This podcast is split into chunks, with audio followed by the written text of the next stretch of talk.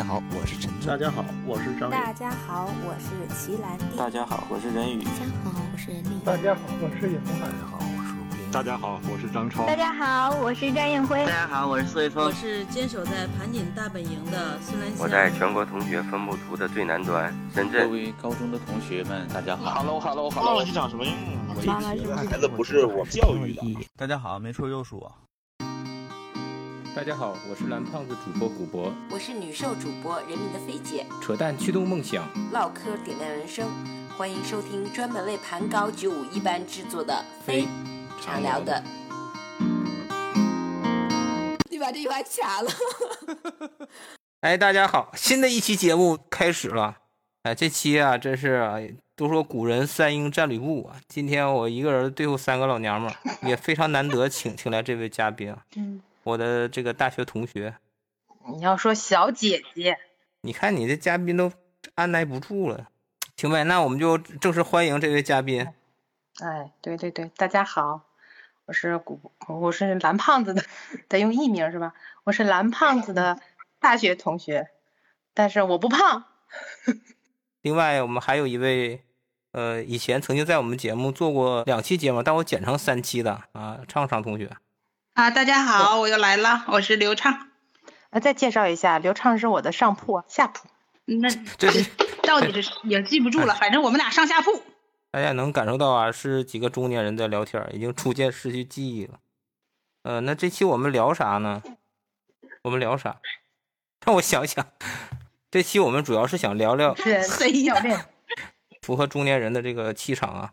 这期我们主要想聊聊这个关于职场的一些话题，因为之前畅畅其实，呃，除了减肥啊，又讲讲过这个职场危机嘛，也算上危机吧，面临这个裁员啊，即将裁员啊，然后就死皮赖脸不走啊这几个阶段。那我们今天请来的呢，就是 怎么说，就是有自己的矜持，那该该走就就得走，是吧？啊，主要想聊聊我们这个 身为中年人职场的一个转型啊，这么这么一个故事。你用这个词儿用的挺恰如其分，是吧？菲姐有啥感想吗？你开场你 Q 我，我没啥感想，我先先先听听啊。那走过几步的说说吧，对吧？嗯。那先走几步啊？那小静要不先给我们介绍一下吧？一毕业，然后大概一个什么工作？这次的转型是发生在什么时候？大概怎么情况？先让大家有个印象。嗯，毕业了就和畅畅差不多吧，就校园招聘呗，就挨个面。就面到那个一个外企呗，美国的。我当时我有一个研究生同学，然后他说，哎，找着这个工作真的好，尤其是女的，就是可以一辈子了那种的。我当时就也很纯真，就是觉得可以养老，就就跟着干呗。那个蓝胖子可能不不知道，其实外企就是我现在能感觉出来了，但是在里头的时候，我觉得特别舒服，整体的就也跟着一步一步的级别一直在往加加往上升啊，这样走走下来就挺没有危机意识的。直到后来生完孩子以后吧，就是那时候可能阿里就起来了，有一波就好多同事呢都是自己走的，他们都觉得这是一个很好的机会，然后确实他们都去阿里呀、去腾讯啊、去百度啊，然后就确实能得到很多的提升，涨了好多工资。然后像我们这些女生嘛，尤其是已经结婚的、要生小孩的，或者是已经生小孩、想生二胎的这样的。就觉得哎呀，外面的世界啊，这几个大厂啊，BAT 啊，是不是不适合我们了？这个竞争压力比较大呀，尤其是在这个外企待时间长了，很习惯这份安逸。但虽然也是晚上有加班有开会，但是真的就是一个习惯，就觉得想走吧，也想跟人家一起出去打拼，但是就是没有那个勇气，然后就是一直在走。再再过几年，随着这个大环境、中美关系吧什么的。慢慢的就是，其实 外企的东西也确实没有那么好卖了。然后慢慢的，我们的人工也会更贵，拼不过印度，拼不过越南，拼不过这些小的国家。那你 你又没有更大的客户，你的存在价值是什么呢？问题就慢慢就出现了。这时候就已经开始有这种裁员的风暴了。还一开始是零星的，那觉得自己混的也还行，应该不会到自己吧？一开始呢是一种保护的心态吧。但是那时候也是生老二呢，就是可能也是怀孕，又觉得也不会猜孕妇的，就很开心。所以那时候就我们部门就已经就是有有这种风声了，他们把一个澳大利亚的全的团队都给端了。其实那时候大家都觉得好像挺开心的，哎，端了他们没端我们。那时候就应该想一想，能端他们就也能端你们。就慢慢的这个危机感就越来越越浓，越来越浓。这个是什么时候事儿？二零一四一五的样子吧。一四一五。啊，对，那那时候就端端端澳大利亚组的时候就已经开始，更更更猛了。但是在二零就二零一零年以后就全都开始，嗯，就是你就这个风声就已经有很多了。然后一开始可能还有一些，你要知道有有贵便宜之说嘛。欧洲也有，其实每年这个大型公司都是有才的。后来就从一个那个外国人变成了一个印度人做 CEO，这些都是对中华中国区有很大影响的。这就是一个综合的考虑，就不是你一个人的力量。你说我干得好，我就不能被裁，那就是不可能的事儿。Oracle 不都关了嘛？然后当时也有很多以前从我们那儿跳到 Oracle 的，我们都去中医吃饭就问呢。然后当时 Oracle 闹的一个。挺大的一个事儿，就有些人就在那儿闹，然后就是，然后那些人力资源还在那劝，但人力资源就这么劝的，说今天我是来做这个事儿，把你裁掉的，明天都把你们裁完了，我就得被裁，就是就也挺悲哀的，就是就是没有办法的一些事情。那个人还说我从从什么时候来给你们做了多少贡献，然后说裁就裁，怎么地的。这些真真的是好无力，就没有什么可讲理的地方。刚进进到这个工作的时候，那种想养老的，觉得铁饭碗的那种心态，到现在这种危机感，而随着年龄不断的增大，因为你还年轻的话，你其实是有资本的，你随便跳。然后，但这种啊，随着年龄大了，反倒还觉得，哎呀，谁要我呀？而且我拖家带口子的，我又不想去。你知道前两年那种大厂，那都是九九六，十一点、十二点碰下班回家。我们可能是受不住的，家里这个不可能全都不管，拖着呗。而且不是后来也有裁员也有包之说嘛，但也又觉得真裁了，那这些年当然包也没有多少钱了，但是就是觉得不拿包也不合适啊。要是跳的话，应该是二零二零年十二月份，嗯，那时候的疫情好长时间都在家办公。有一天，那个经理就打电话说。有空吗？那礼拜一来一下办公室啊。他就说了这么一句，我就知道，嗯，有事儿，就就就很敏感，因为平时都不需要去办公室，做了一点思想建设嘛。其实周末的时候，嗯，一起，因为其实是有心理预期的，就是都心里就铺垫过好多，就我刚才讲到的，你就开始想包的事儿了。实际上你都已经有可接受自己有可能这种。我家旁边有一个麦当劳。然后当时在那想，哎呀，这要真是你这个这刚四十出头，你说不干活也不太可能。实在不行了，来麦当劳当服务员。后来一看人家不要，超过年龄了。在麦当劳买那个汉堡还是冰淇淋的时候，其实心情还是挺压抑的，就觉得迷茫。哎，自己是不是还是做的不够好啊？就是有点否定自己那个意思。后来礼拜一不就去了嘛，然后也挺好，没哭没闹。人家谈完了，给你个条，据说谈了好多人。我是应该是表现比较好的，有很多人，还有人上诉，闹各种闹，我都是跟人家握手，说有缘再见的这种，装的还挺像个人的，就还挺大方自然的。反正他们那时候就传嘛，谁是谁不是，然后他们很多人看见我了以后都觉得我不是，因为我精神状态实在是太好了。哦，就是这个事儿不是透明的是吧？嗯，一开始不透明，对他会告诉你说。你不要告诉别人，在哪天哪天之前，嗯，私密跟你谈话的，包括有一些补偿什么的那些数字都不能透露的。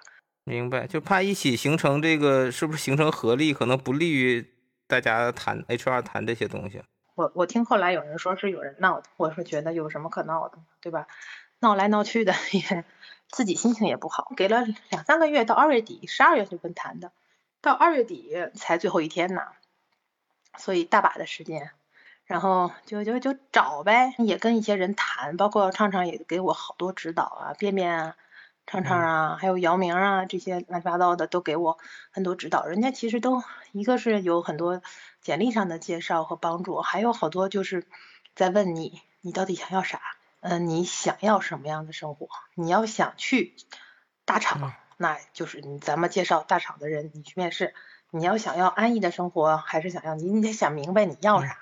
这个其实还是就是一个挺纠结的过程的。那没有说又赚钱多，又安逸，又离家近，又各种好的，都是有取舍的。然后就投简历、直聘呀、boss、揽智联等等吧。反正你这个年龄一出来，女的四十二岁，就就还没谈孩子不孩子的问题，那上面都没写已婚否、育否的。人家就其实已经有歧视的眼眼睛了，就已经很多都不给面试机会了。当然，他们说到这个有经验的这个阶段，就是不应该以这种网投的这种形式了。但是我也想做一个实验，撇出去一百份儿，能有三四个让你面试就不错了。哦。你想想吧，这个概率有多低？剩下的有那些面试机会的也很多都是朋友知道以后就直接就把一个简历啪，你就说自己部门可能知道招差不多的人，有时候可能给这个同事推荐人面子，有时候可能也确实是呃经过一些就直接看到了也觉得还行，先过来问问呗。纯找那个网络的话，那你又经过 HR，又经过这个就层层筛选，那很多人一看年龄就给你可以给把你挡在门外，这已经是一个鸿沟了。我当时就有一个观点，我觉得我还挺挺厉害的，不唯物主义啊，但是就觉得，比如说人找找有有点倒倒霉，比较有霉运，但是它是会有一个最低点的，那你到了那个最低点，然后你其实就会往上走，否极泰来是吧？哎，对，有点那个意思。二十来岁的时候是有过一次，然后就各种倒霉事儿，然后一层出不穷。那后来丢钱丢钱丢手机丢钱包，反正乱七八糟的什么事儿都有。然后就想还能更惨到什么地步？然后后来就否极泰来好一点。这个也是有的时候就遭遇了好多，比如说就是或者人家不给你机会，或者面试完了以后你也觉得挺糟糕的啊什么的，就会想，哎，这个是最低点吗？要是从现在来看。也没有特明显的最低点，但是确实是低谷了一阵儿，因为就是其实你是很不爽的，你知道吗？你跟人家一聊，人说你不行，然后或者人家一聊也简历就是我有个猎头说奔驰吧有一个挺好的机会，那个猎头也不知道是嘴好还是怎么样，就说我觉得你特适合。英语也好，等等等等等，说了一大堆，结果扔进去就你就当时你给你说的，你就心花怒放，觉得就是一个很好的契机。结果隔两天以后，他说我也不知道为什么，怎么就不合适了呢？然后连个面试都不给。然后过两天，哎，又蹦出一个机会，就就包括现在这个工作，其实也都是很巧合，就是朋友推荐我嘛。他后来我在公司里遇见他，他都把我给忘了，他都不知道他推荐我这事儿。嗯，这哎，这个时间持续了多长时间？是二零年十二月份开始接到 HR 到办公室，然后到工作应该是我二月底最后离职。其实我三月二三号就已经拿 offer 了。其实挺无缝衔接的嘛，嗯嗯。就后来我要了一个月时间休息，四月一号去上的班。但是就是那个说的那个低谷，应该就在春节前后吧。嗯。因为因为有很多东西，包括现在这个公司。他当时就是就是面了一轮，然后又面一轮，然后就想继续约，都约我去面了。然后突然间一个电话打来说这个职位没有了，你等下你等电话吧。我说那等到什么时候呢？那你马上就要过春节了。他说我也不知道，我是 HR，你反正你得等，就是没有任何信息，就觉得得就黄一个。就过年过年时间就会就是因为像这种十一呀、过年呀这种大假，其实就前后。这一下子就小二十天，就就很多，就没有什么新职位在那些网站上出现，在招聘界就可能比较低谷的那种。过完春节以后，就这个就就就打电话说，哎，有一个跟你觉得还挺相关的，你要不要再面面？就一点点起，也都不是一下子定的，都是面了一轮一轮又一轮，然后就觉得哎有希望，但是你又没有定死，然后来发的 offer，然后但是也有不如意的地方呀，离家远，嗯，挣的也不多。能稍微稳定一点儿。现在来了以后，发现哎呀也挺忙的，呵 呵比我想象的要忙多了。具体是啥样的？跟以前比，这个大概差别是啥？类似于央企吧，其实你是没有什么客户压力的，你不用出去卖东西的，给你这些钱，你就把这些事儿做了，然后你就全心全意的做，保质保量，安全生产。就是 CMMI 五，你知道吗？不知道。软件成熟度模型，哎哎，你这个不行啊，你再补啊。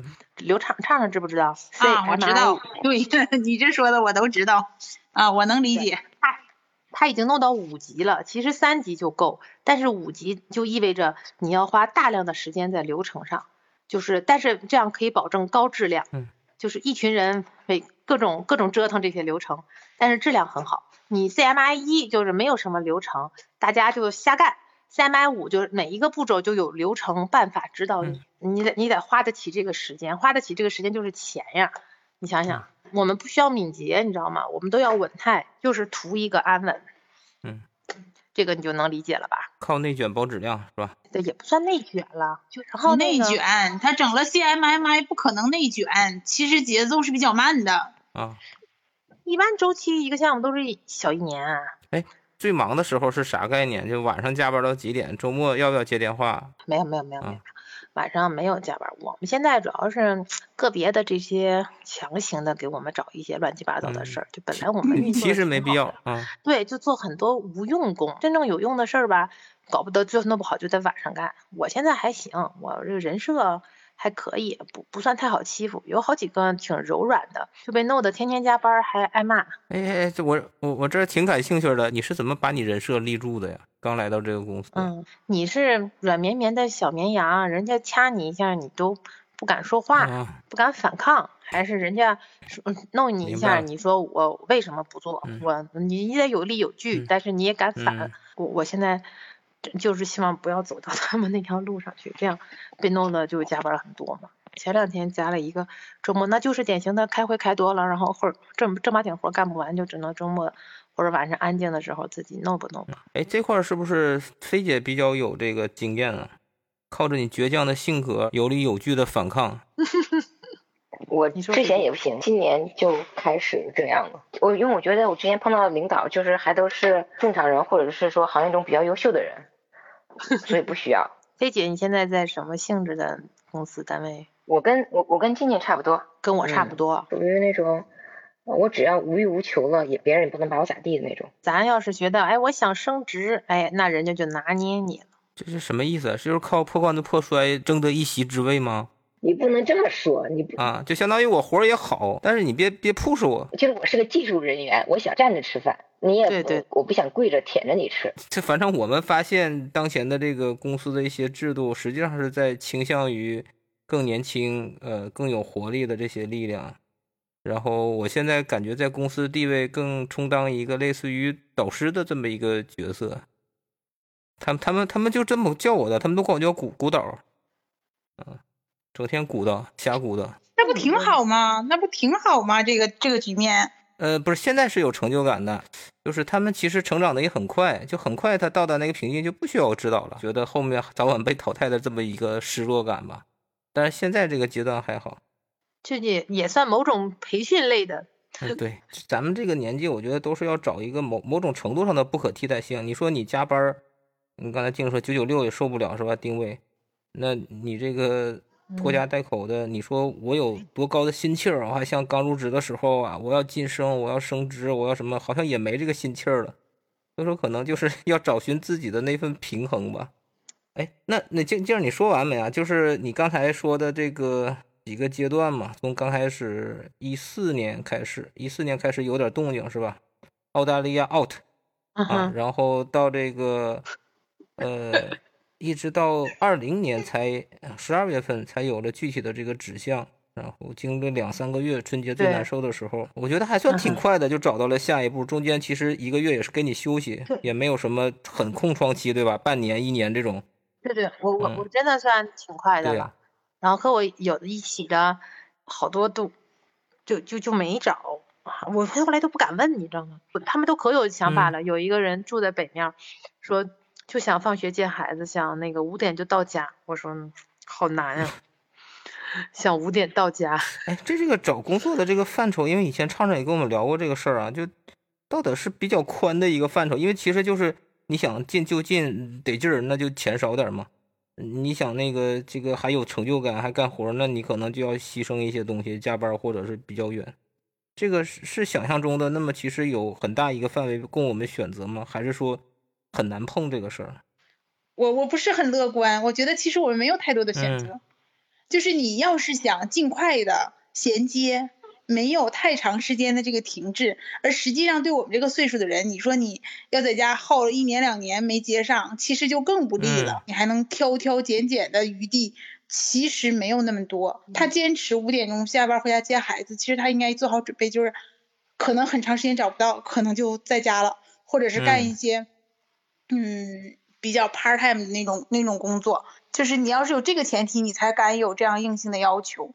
如果你说我不，我还是想上班，还想不空窗太久的话，其实就像静静刚才说的，其实投出去很多，你真正能有回应的就比较少，剩下的就靠熟人介绍。那在这个范围内，本身你能挑选的这个选项都不是很多，然后你如果自己再有特别那种苛刻或者硬性的要求，那很难匹配呀。我觉得，我是这样感觉的。我们那有一个同事，那时候还劝我说：“谁谁谁去，你知道去哪了吗？就北京有一个赫石，你知道吧？常常知道吧？就赫石，我知道健身那样少年少年体能，对吧？对啊，这这女的以前是我们同事，结果后来去赫石，最后搞成销售了，然后可能就是想给自己家孩子办张卡，然后后来发现自己也可以在里头干点啥，就就做的还挺大，然后说转型成功。”我最开始那会儿裁员的时候，我还想实在找不着工作，我就去我们家楼下有个北外青少的校区，我在那儿做个课程顾问。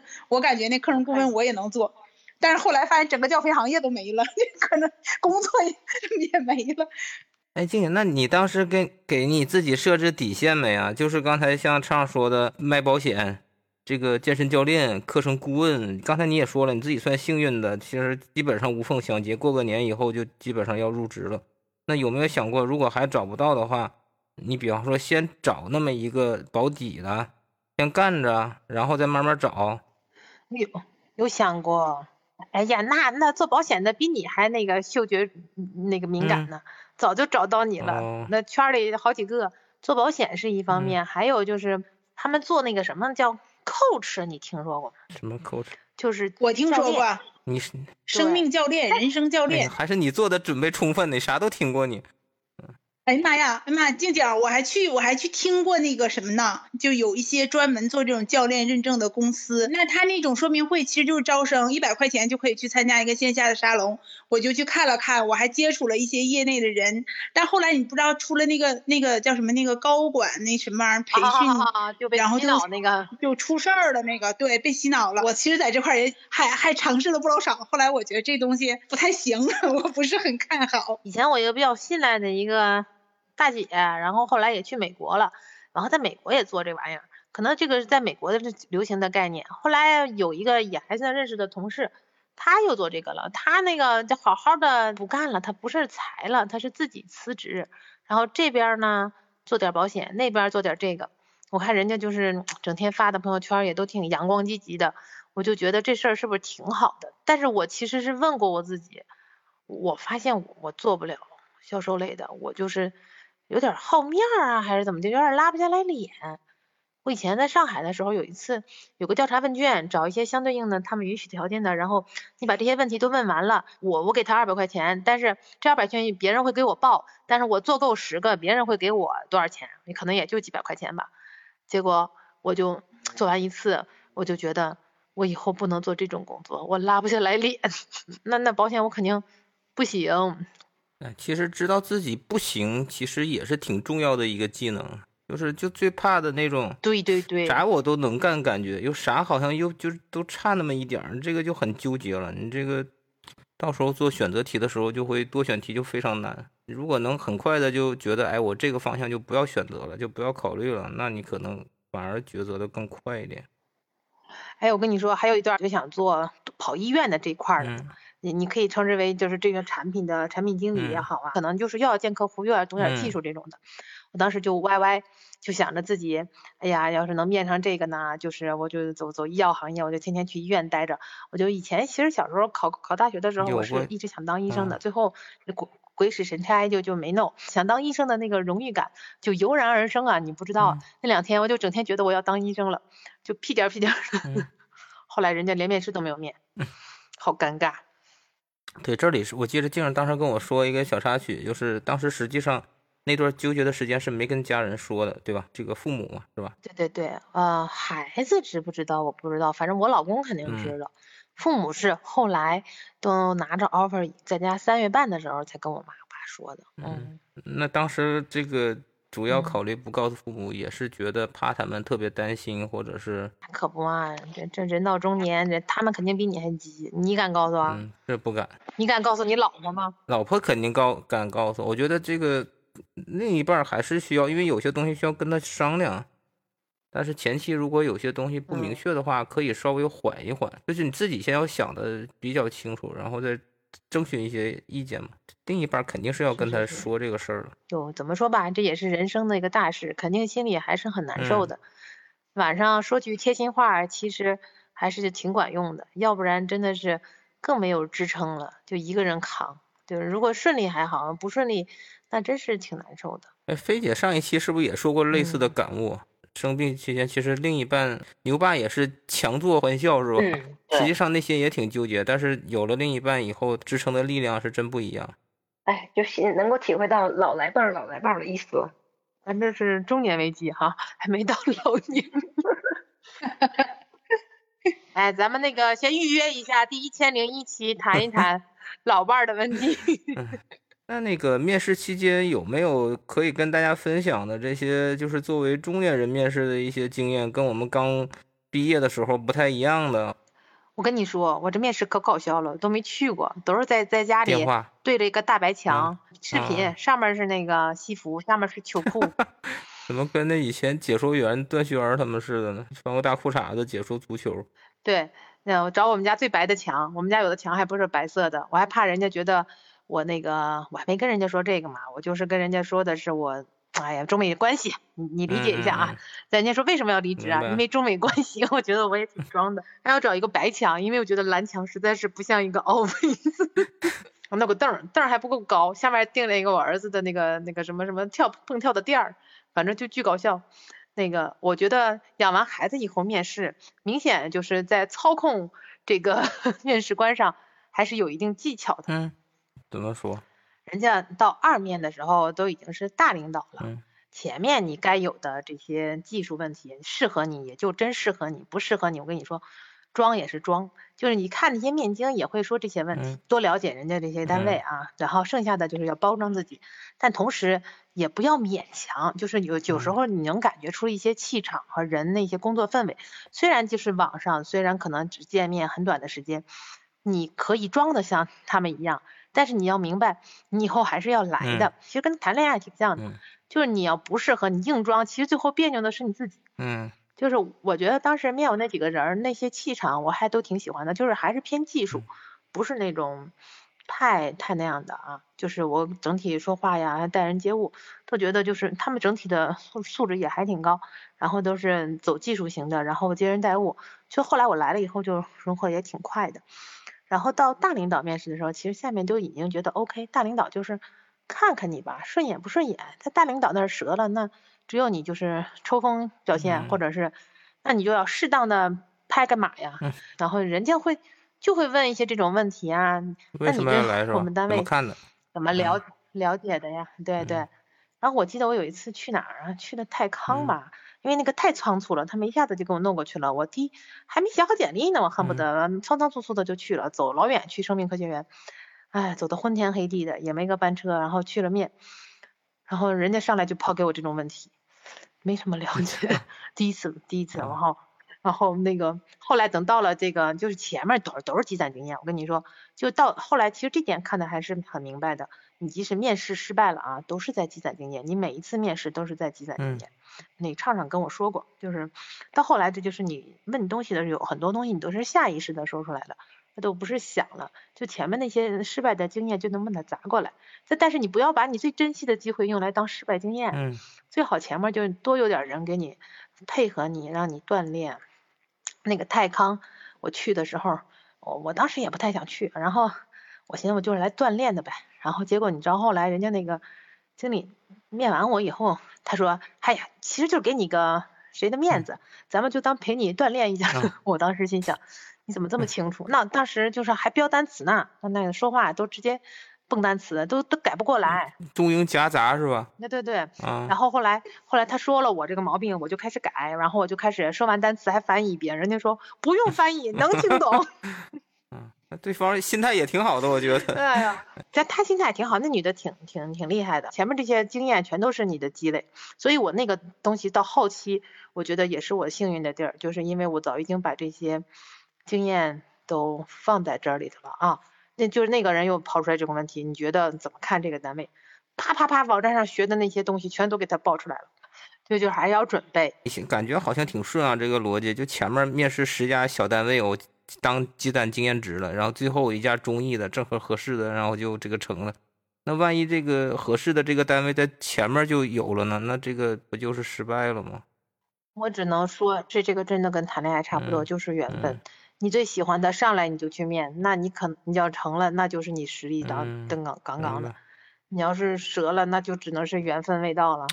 OK。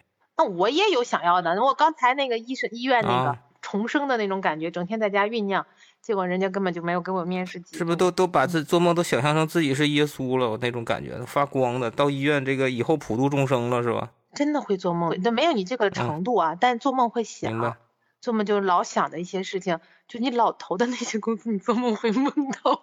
我能理解，能理解，就是因为是不是也是咱？你看工作，其实一毕业都到一家单位，然后工作了十几年，从来没有尝试过另一个行业或者另一个职务，然后其实其实是，你你除了你刚才说的一些失落和不安，有没有那种小兴奋的感觉？就是我我马上要换一个行业，这个重生了，这个会有很多新鲜感。有点呀。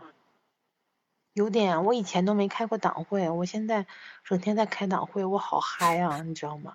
畅畅，真的，我发一大红本儿，嗯，没事就开，就可正式了，你知道吗？我以前以为这玩意儿就是糊弄糊弄，后来真的很正式。我们有，你知道为啥我们有吗？虽然我们也是外企，但我们原来归国资委管，我们这里面有央企的成分，整的特别正式。我还有一次去开党会，党徽都没带，完别人给我个党徽，我嘎叽给别上了，完不一会儿一个男的过来跟我说：“你这党徽都别反了。” 就很，我真是一次也没开过呀。我有点孤陋寡闻了，因为我们客户经常是开重要的会议的时候，他们说这个没办法参加跟你们的会议，我们有个党会下午讲啥玩意儿啊？就是跟工作有相关，跟自己的思想进步有关系是吧？有学习这些材料，从今天学个会议材料，明天学个会议材料，今天批评一次我批评一下，明天。从严治党，看看反腐的这个视频，谈谈感想，这这不有的是事儿吗？那是这是结合自己的工作谈的是吧？就是还是跟工作是相关的。有有的是有的反腐的是我们系统里的的，那有的就是就是那张素梅张什么梅那个老师的张桂梅张张桂梅这些也看呀，这跟工作没关系，也得也得谈啊，就是他的这个事迹在你的工作中对你的影响啊。静静还是比我们要正式一些，我们也会，但是好我没咋批评自我批评过，就批评过几回，但没有总批评。我也就批评一回啊，就开了眼了。你不是问新鲜感吗？我的新鲜感都在这儿，天天可嗨了。那没有把这个传承到自己娃身上吧？批娃的这个 level 上也升上升了一定的高度。嗯，那我不行，我我觉得，不过他们这种从小就是这种很很正的成长，都是。根红苗正，这个学校传统教育就都都是公立学校，肯定都很正的。对，反正就新鲜感在这儿。那个就是有的时候那个就是办公室吧，我们的大开间儿，人家这一家一家的，一开始就不习惯嘛，然后一这么很快就很习惯了，连厕所都不一样，蹲坑和那个马桶。啊？啥意思？就是是是党员才能上马桶是吗？不是，我是说。不同的公司没有说跟党员这事儿没关系。你会觉得这个就是同事之间的这个关系，还有你这个工作的这个氛围会有很大变化吗？我没觉得，就就是我觉得我这个部门还是挺走技术的，有点像原原来工位的感觉。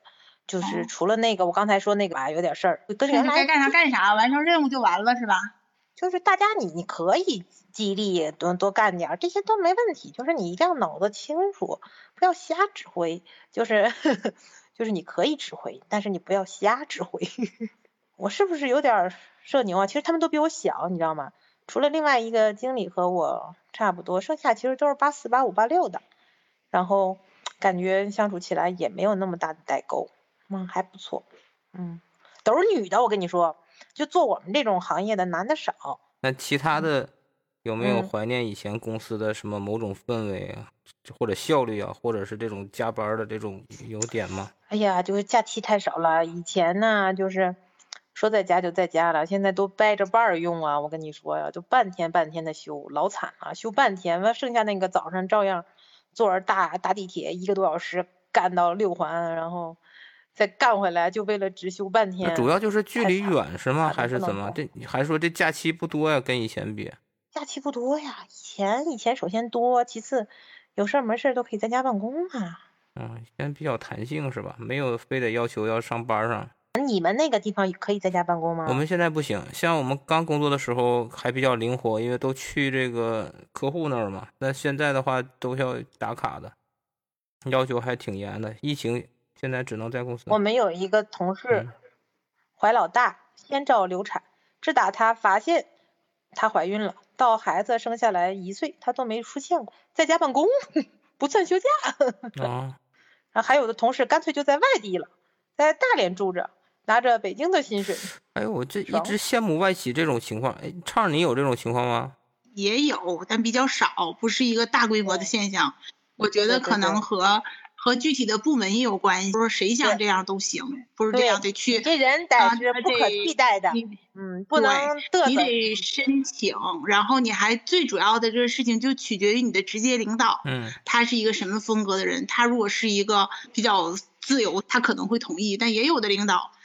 嗯，他就不行，就是说早来点晚走点，这个应该我们也不打卡，不考勤，有的时候偶尔也可以去运动一下，稍微晚点这都没事儿。但你要说这种在外地或者是长期在家办公，这个还是少。嗯，哎，咱咱如果不说领导和公司文化，我就在想这个东西效率到底是高还低。其实我有时候也挺纠结的。就比方说公司可以两种都可以啊，打打卡坐班式的也行，你任意自由的也行。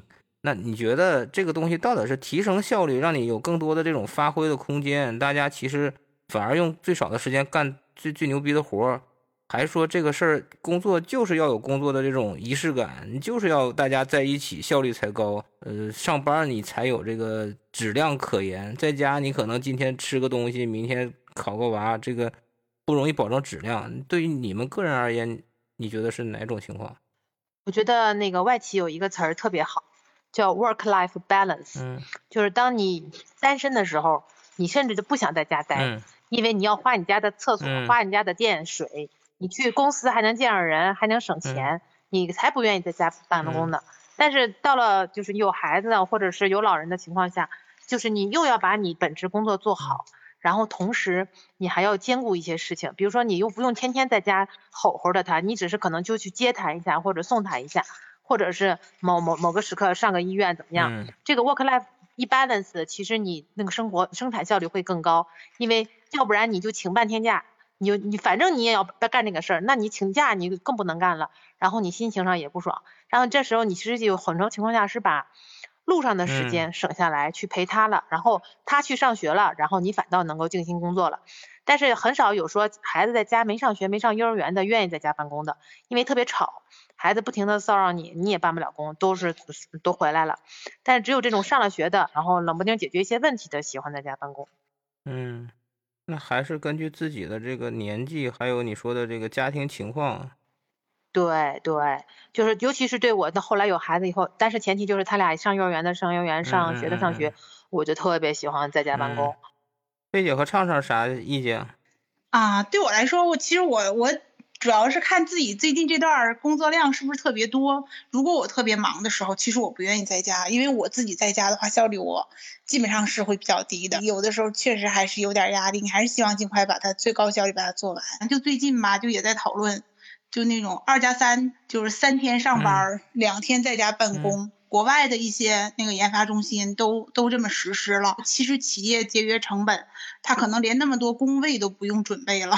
然后就说以后我们如果要是这样的话，以后上班还得像订会议室那样给自己去订个工位，然后你可能就给你发个箱子，放点你常用的东西，然后你那个工位都是灵活的。那么我觉得二加三如果是这样的话，我觉得还是。就是好像两个都顾到了，就我还是挺盼望的。他真能实施的话，基于一个信任合作的角度，这样感觉效率更高，是吧？就是反正你自己决定，我给你布置的这个工作任务，领导看你的绩效，不是看你在公司待了多少天，领导身边工作了多少个小时，我是看你最终出不出活。对，你那个工作性质，你不是计件工，你是这个东西。你该产出这个东西，你天天晚上加班不加班，那看你工作效率了。不在身边也得产出。但会不会有一些不好量化的工作，就不知道。反正我们公司的文化就是，你在公司打卡都要考核你是不是按时打卡，打卡的位置是不是在公司或者客户那儿，它都有这些这部分审计。就是我也没太想好这个问题，到底是这个给给给员工开放足够的自由度，还是说员工就是需要来管理的约约束的？哎，菲姐，你要么说说你的意见？不是，因为我们需要跟人沟通的比较多，不是因为不像你们理理工科做的可能是比较技术类的工作。那跟人沟通的话，最好还是能够当面。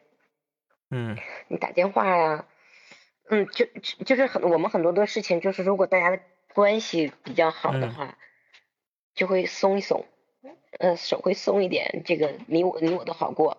但如果是要公事公办的话，有时候是很烦，所以我我我是比较倾向于，嗯，倾向于面对面沟通。嗯，跟工作性质也有关系。哎，这个事儿我想起了我们以前一个同事。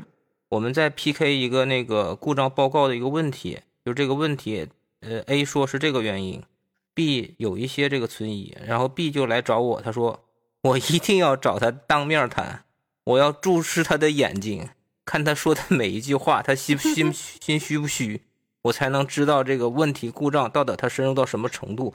哎，我当时就挺震撼，我说好像我回顾我的经验，确实有时候。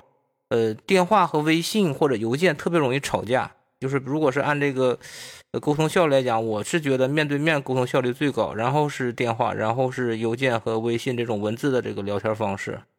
那吵架正好是反过来，就是呃，微信和这个邮件特别容易吵架，就稍微有一个东西，我不知道怎么就出于人性，他就会把那文字的一些负面情绪给你放到最大，然后拼命的这个怼回去。那你面对面有时候出于这个。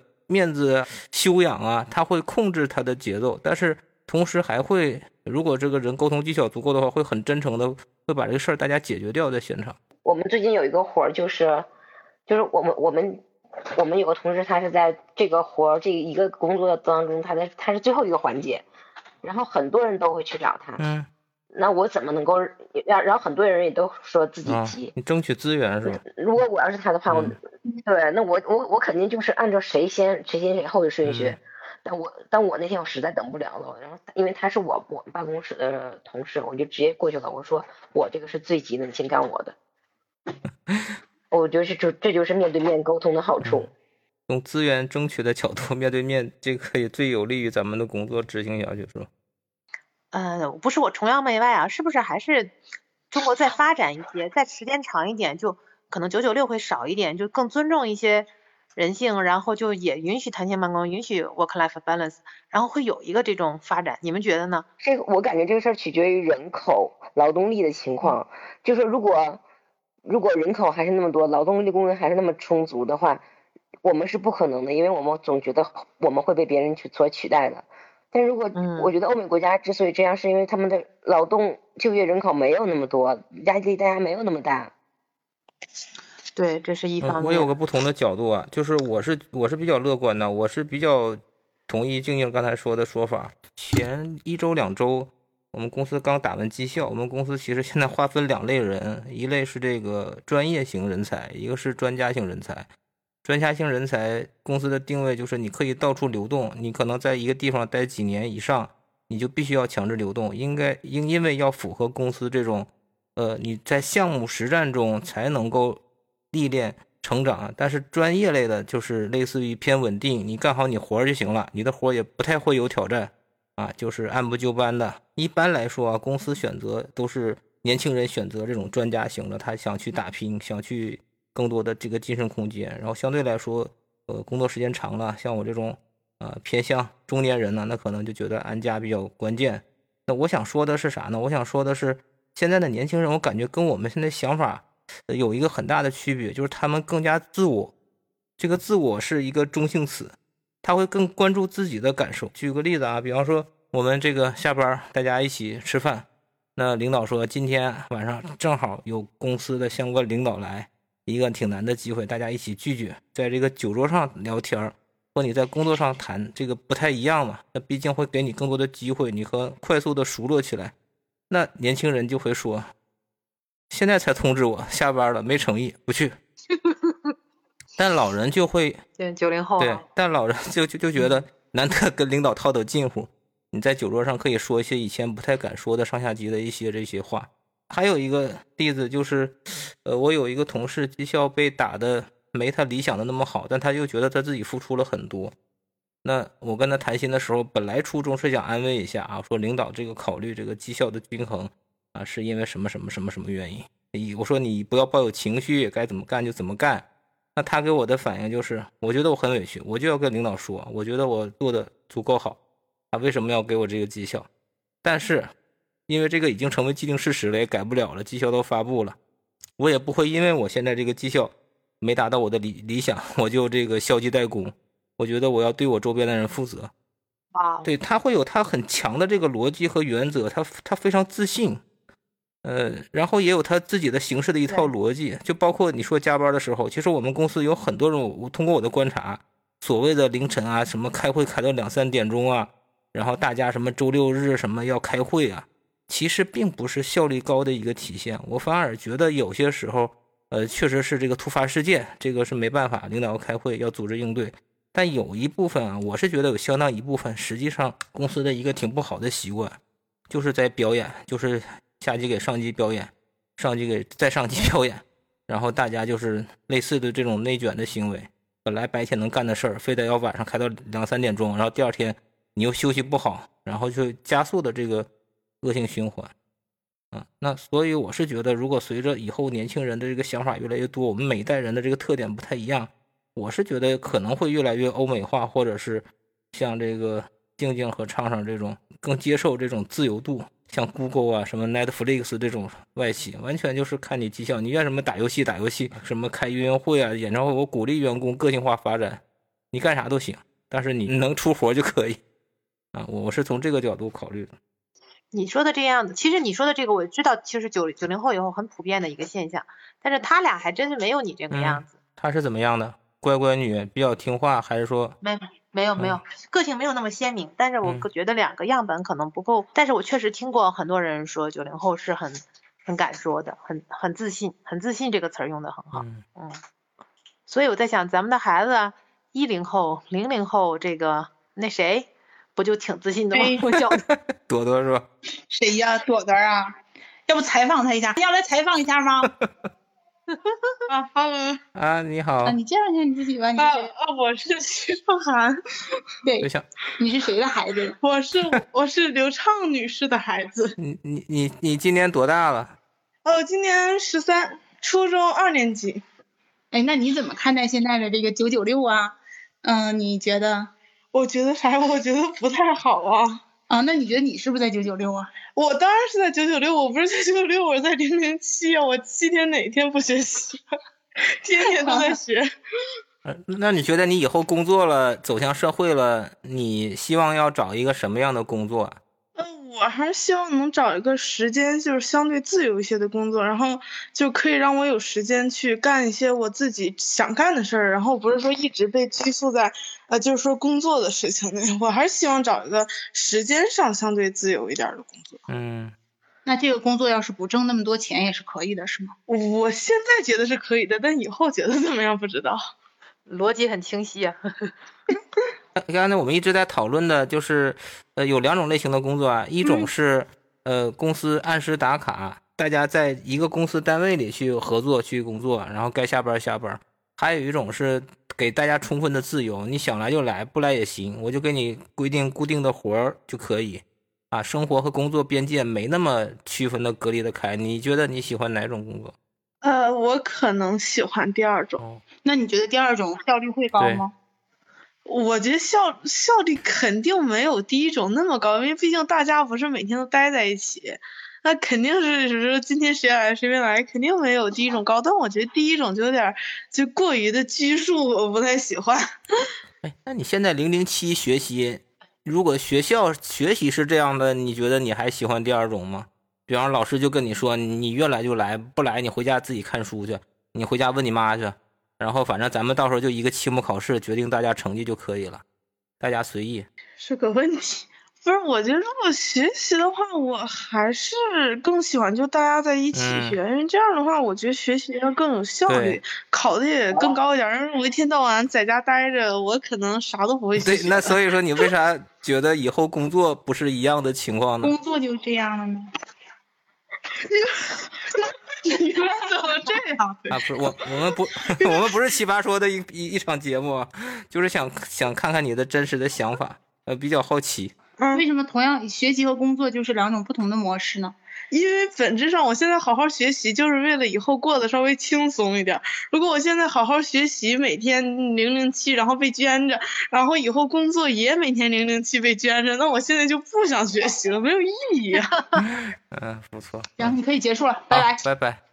谢谢谢谢谢谢朵朵。哎呀妈！其实其实蓝胖子，我刚才悟出了一个小道理，我觉得可能也不是社会发展就怎么大家就承认那些。一个是，嗯，菲姐说那个人口那个因素可能还要综合在这个模型里考虑，还有一个就是这些人的意识，你比如说咱们生产那个年代，可能物资没有那么丰厚，然后我们可能还觉得，哎呀，这个工作很重要，我要养家。但慢慢的，他们这代成长起来了，也就是物资丰富了，他有一些自信就更多了嘛，就是我敢跟老板拍拍拍桌子，或者我讲道理，我并不是蛮横，那我要把道理讲清楚。等到一零后再再起来，见识更多了，从小冲击大脑的这些东西。就让他们这个自信的能力，还有就是对环境应变能力就没有那么害怕，不会说这点事儿我就永远都绑在这儿了，我肯定我还有更多的变数，我很相信我的未来。那样其实如果大家都是这个认同的话，那就是九九六就没有生存的空间，因为大家都是希望自由的生活，或者是有 work life balance 这种情况的话，因为是个人都应该喜欢吧？我觉得没有人喜欢九九六吧？我觉得。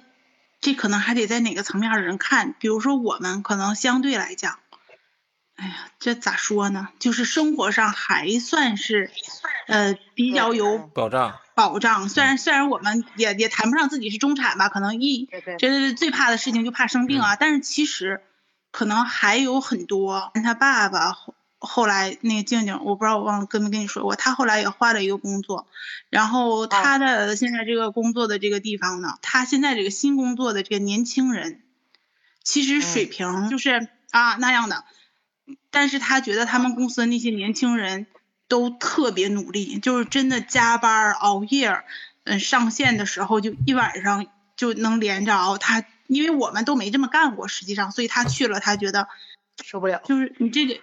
呃，也是一是受不了，二是有的时候也，咱坐在这儿想九九六是什么样的，你可能只是只是一个想象，但是真的发生在身边了，他看那些人心情可能比较复杂吧。一般一边觉得这些人确实水平不行，整的乱糟糟的，流程也不好，为什么加这么多班，可能和这个也有点关系，做事情的思路也不是很清晰。但是他就觉得，即便是这样，这些人就是。没有谁说我我我不干我我不行了，那也都是年轻人，就是可能哪个层面的年轻人，比如说 可能哎家庭条件更好一点的，机会更多一点年轻人，他其实有这个底气去说，但其实还有很多年轻人，他这是在努力给自己争取一个机会，这种人还是有很多的，我觉得。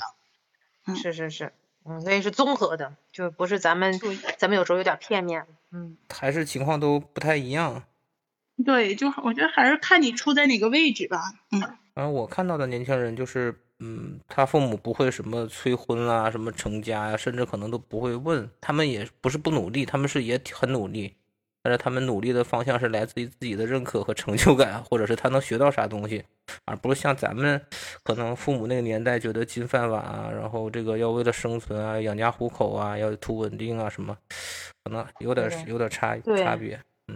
菲姐，菲姐聊的比较少啊。菲姐今天静静是第一次参与录音嘛？你觉得这个有啥嗯以前没想过的，或者是觉得可以讲讲的吗？我有一点感受，就是我感觉我们这个节目的意义好像不仅仅是说，呃，在同学之间让同学去了解一下大家的近况，而好像是在反映出，在一个历史的一个情况下。一些人的生存状态，那谁跟我说的话忘了，就是说，这是历史上的一一一粒沙，但落在个人个人上，对这个人而言就是一座山。以后我不知道会怎么来形容我们这一代，然后形容我们现在的呃盛世，然后形容在这个盛世下各式各样的人活的是艰辛也好，或者精彩也好，我不知道会怎么说。但是身处在其中的我们，的确能够感受到更更强烈的喜怒哀乐吧。我我只能是这么说。静静其实算是非常非常好的，他我我自己的感觉是。应该是凭借着这么多年的技术和经验，可以说是无缝衔接了。没有大家想到的是说，可能从一个特别高大上的外企，然后沦落到送外卖呀、给人看小孩啊、做保姆啊，这些都是我想到，就是说，如果我现在失业了，我可能也就只能干这些活了。今年的经历之后，给我自己是一个鼓励吧，也让我自己没有那么害怕，就是我万一失业了，我该怎么办？但是我也清醒的觉得。可能今天是一个比较幸运的，当然也也有他这么多年的积累，转行业的过程当中一个比较幸运的，并不是一个全部或者是全貌。我我挺替心里静静感到高兴和开心的。我对我自己的那个焦虑呢，其实也并没有少，好像也没有说那么害怕。就是说，万一我失业了，我应该怎么办？我我好像也没有那么害怕。我自己之前的十几年的工作经验毕竟是在的，我肯定。还是有我的价值和我的优势的，所以嗯，目前想到这些。嗯，其实我我也是觉得还有还确实是挺幸运的。我我我个人感觉就有点偏啊。我一个朋友他弄一个什么什么星座什么乱七八糟的，没结婚之前老看，就像看那个桃花运来的什么什么什么，后来就好长时间不看了。失失业了嘛，又开始看，可准了。十二月份的时候就类似于水逆之类的吧，嗯，生活有特别大的。变动。假设说没找着的话，我也想过，如果真的就是没有找到的话，那怎么样呢？其实我觉得咱们其实应该有一个开放的心态吧。我感觉就是，我我可能觉得是不是我的幸运，可能也是因为可能确实是没哭没闹。拿了包就走，比较乐观，也也可能有一些那种，其实确实有影响，心态特别好。然后我旁边部门的一个，反正挺高级别的，知道这个事儿以后，他跑来跟我说，你给我一份简历，跟我过个半年左右，如果有机会我再联系你啊什么的。可能也因为。我就是特别欢快，一点没有被裁的悲哀，这就也还挺欣赏我的吧。所以，我我觉得那个会笑的女孩运气都不会太差，有是是有点有一定的道理的吧。就是一，但是肯定你有自己内心，就像我说的，去麦当劳那种颓废的状态，可能不管对外是装的也好啊，还是就是努力打造一个人设啊，我我我是觉得就是这样会正能量的一种循环吧，让自己这种能循环到就是正常点，要不然就是。比如说你就闹，天天闹，然后你说为什么裁了我呀？我要更多的钱呀，然后就这样闹下去的话，最后你的气场其实也都是低的。新的开始一份工作，你的状态也都是很很不好的。就我我我是有这种体会的。再一个就是我还算一个就是可以拥抱很多变化的人吧，就真的让我去开快递或者是干嘛的，我其实。也能接受啊，我觉得这个如果符合了我对时间的要求，也能接送娃，然后有一定的就是收入，总有适合我的地儿的话，那其实也还是不错的。我就不想在家待着，比如说你就是就是我老公挣钱，然后我就整天在家待着，我觉得还就待的挺挺郁闷的。也也别这么想，就是说你自己，比如说没找到一个特别合适的，就先一个挺一般的单位慢慢来嘛。我我感觉心态肯定还是要好一点，对自己啊，对家庭啊都都有好处。嗯，畅畅你还说啥不？你说完。我我我再总结陈词，那我就就着静静这个说吧，我就觉得他这这工作上啊，处低还是处高，还是还是有什么变化，保持一个什么乐观的心态，嗯，一个好的情绪。然后我我我我也歪个楼吧，其实我我还想说一下，就是我觉得工作很重要，孩子很重要，很多事情都很重要，但我觉得这里边最重要的就是自己的身体健康。我之前不是减肥，然后又健身，但我中间去年吧，去年上半年其实特别差。我那会儿膝盖疼，然后我好多运动也做不了，然后我当时膝盖疼的时候，我我可沮丧了，我就觉得完了，废了，这回可废了。就膝盖最疼的时候，疼的最严重的时候，就觉得下楼梯都是一件让我畏惧的事情。就我感觉转过来年儿，天暖和了，春暖花开了，我感觉哎自己好像又支棱起来了，这个也也康复的差不多了。然后我我个人的感觉就是，其实其实其实健康还是很重要的，呃，先保住自己的健康，才能保住。呃，你的工作，无论是你想要做什么，还有你这个家里的这个稳定的状况，就是之前我还减肥，咔分享那么多特别细节的这个怎么吃怎么喝，后来现在我觉得这一轮迭代一轮下来，其实我觉得那些也不是最重要的，太细枝末节了。就我觉得吃很重要，呃，运动很重要，但其实最重要在健康里边最重要的，真我觉得对我来说就是得会休息，一定要休息好。我的体会就是，如果我这几天要连续睡不好，其实那些一切都谈不上了。你也不能运动吧，你也不想 吃什么，你就觉得赶紧熬过这一天，好回家好好睡觉。健康里所有的因素里面，先有一个好的休息，一个好的睡眠，就我觉得是最重要的。我这也歪楼了，不好意思，没了。好好，我我我再歪一个啊，不好意思啊，蓝胖子啊，马上。就是我现在睡得也特好，所以我觉得我精神状态也挺好的，我就要哄他俩睡觉嘛。然后我们我们九点就睡了，经常五点就醒了，因为实在睡不着了。然后袁涛有时候下班晚回来八点半了，我说进屋就是赶快睡觉，全家都得睡觉。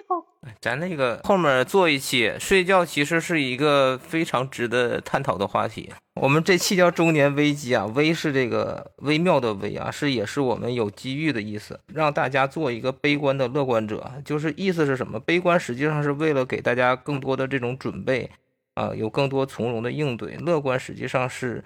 要有一个开放的心态。刚才菲姐说的，比方说，哪怕我们中年失业，啊看小孩、做保姆啊、送外卖、呃开滴滴啊、卖保险啊，我觉得没有什么是不能做的啊。只要你能从容，然后能够更乐观、更相信自己，否极泰来嘛，那总会有更美好的一天。祝愿大家有自己的乐观的人生。要不这期先这样啊？感谢静静啊，感谢畅畅，感谢菲姐啊。拜拜。拜，感谢感谢，拜拜。拜拜。拜拜。拜。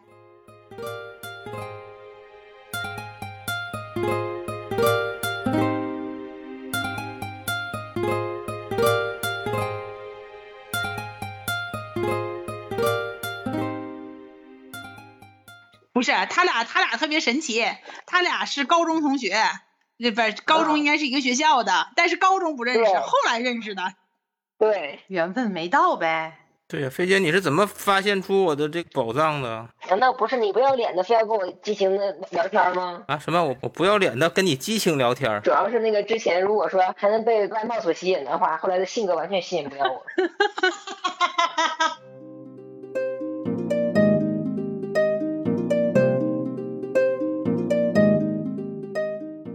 行，那我最后总结啊，我这已经超时了，我靠，答应我媳妇八点结束了。怕老婆。